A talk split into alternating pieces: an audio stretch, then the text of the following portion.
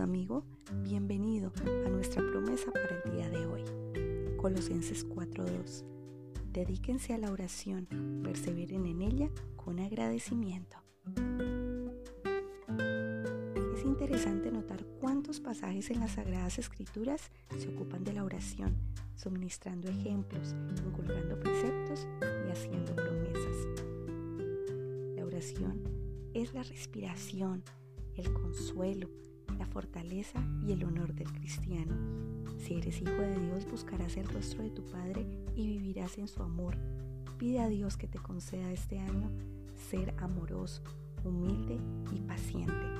Ten una comunión más íntima con Cristo y entra más frecuentemente en el banquete de su amor.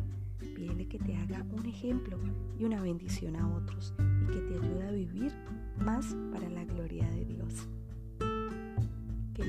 Te recuerdo, el día de hoy iniciamos nuestra escuela de formación en IFC. Te esperamos a las 7 de la noche. Que tengas un excelente y bendecido día.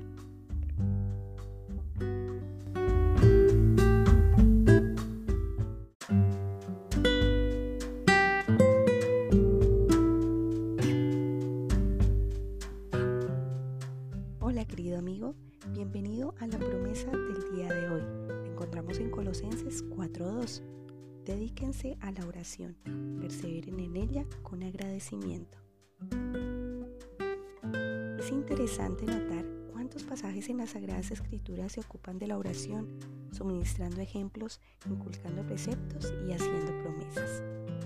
La oración es la respiración, el consuelo, la fortaleza y el honor del cristiano.